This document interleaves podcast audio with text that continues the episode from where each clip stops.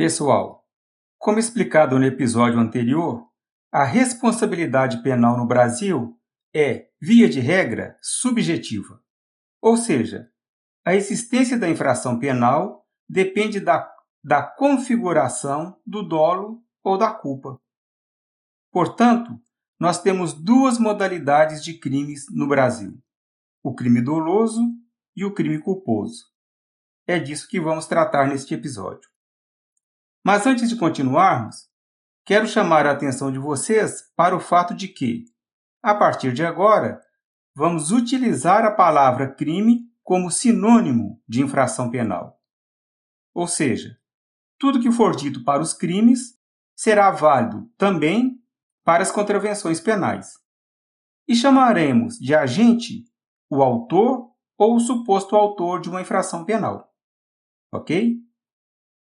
Continuando, o crime doloso é um gênero que comporta duas espécies, o dolo direto e o dolo indireto, sendo que este último é mais conhecido como dolo eventual. O crime culposo, por sua vez, também possui duas espécies, a culpa consciente e a culpa inconsciente. Vamos explicar cada um destes crimes com mais detalhes. Dizemos que o agente age com dolo direto quando, por vontade própria e de forma consciente, ele busca o resultado criminoso. Ou, como diz o Código Penal, ele quer produzir o resultado. O Código Penal utiliza o verbo querer para expressar o desejo íntimo e consciente do agente de realizar a ação criminosa. Já o dolo indireto ou dolo eventual se dá quando o agente não quer, mas assume o risco de produzir o resultado criminoso.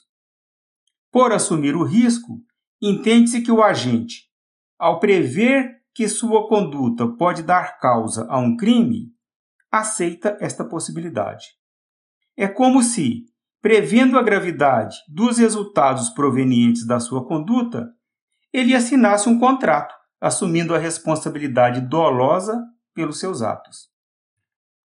Virando a página, no crime culposo, o agente não quer e nem assume o risco de produzir o resultado, mas dá causa ao resultado por agir com negligência, imperícia ou imprudência.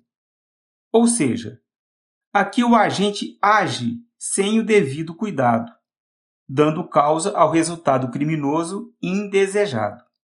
Pois bem, o crime culposo pode ser consciente ou inconsciente. O que diferencia a culpa consciente da culpa inconsciente é o fato do agente prever ou não prever o resultado, que pode se originar da sua conduta. Entendam, a culpa inconsciente se dá quando o agente, ao agir sem o cuidado que lhe é exigido, dá causa a um resultado que ele não previu.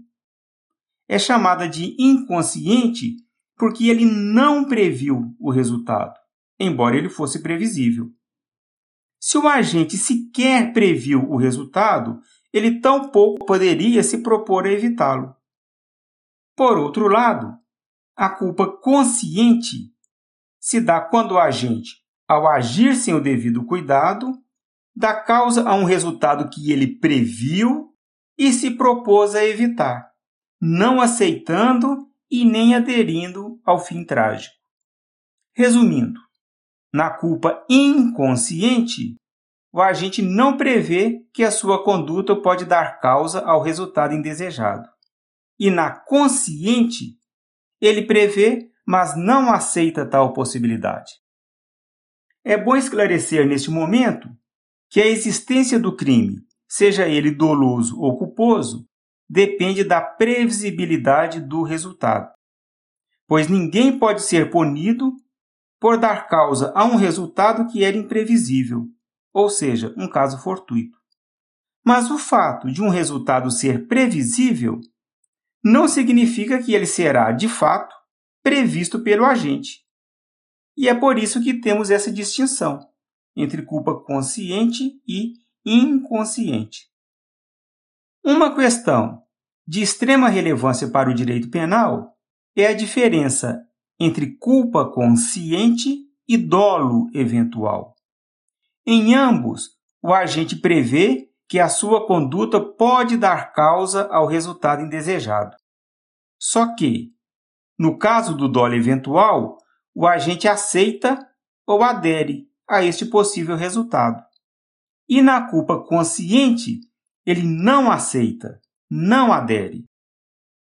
Portanto, o dolo eventual é muito mais grave que a culpa consciente, porque nele, ao aceitar o possível resultado indesejado, o agente demonstra o seu pouco apreço, seu menosprezo, a ausência de empatia pela provável vítima. Bem, pessoal, este assunto é extenso e vou falar mais sobre ele em um próximo podcast. Até mais.